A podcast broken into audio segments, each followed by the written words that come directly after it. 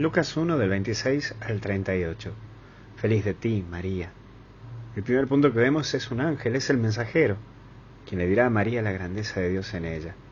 Hoy vos también mirá de todos esos ángeles, entre comillas te lo digo, esos ángeles que podría decirte que también aparecen en tu vida, esos ángeles que también van marcando tu historia, tu familia, tu gente, esos ángeles que están ahí a tu alrededor, que aparecieron durante todo este año y que siguen apareciendo, para anunciarte lo que Dios tenía pensado para vos, para confirmarte lo que Dios quiere de vos.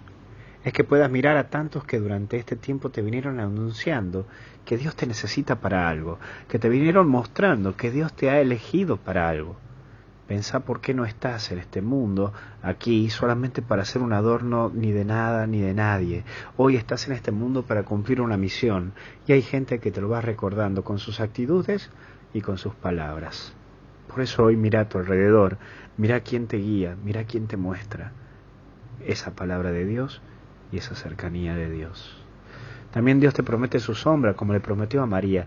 Es saber que Dios te va a proteger siempre, Él te cuida y no te va a dejar solo nunca. Dios no te deja solo. Al inicio uno no comprende por qué suceden ciertas cosas en la vida.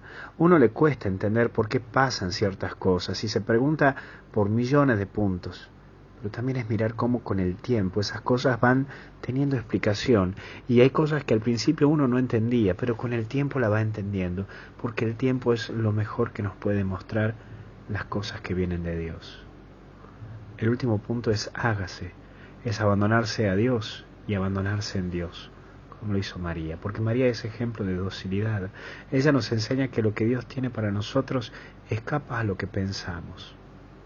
Recuerda que Dios no se deja ganar en generosidad. Hoy María es tu ejemplo de esa generosidad.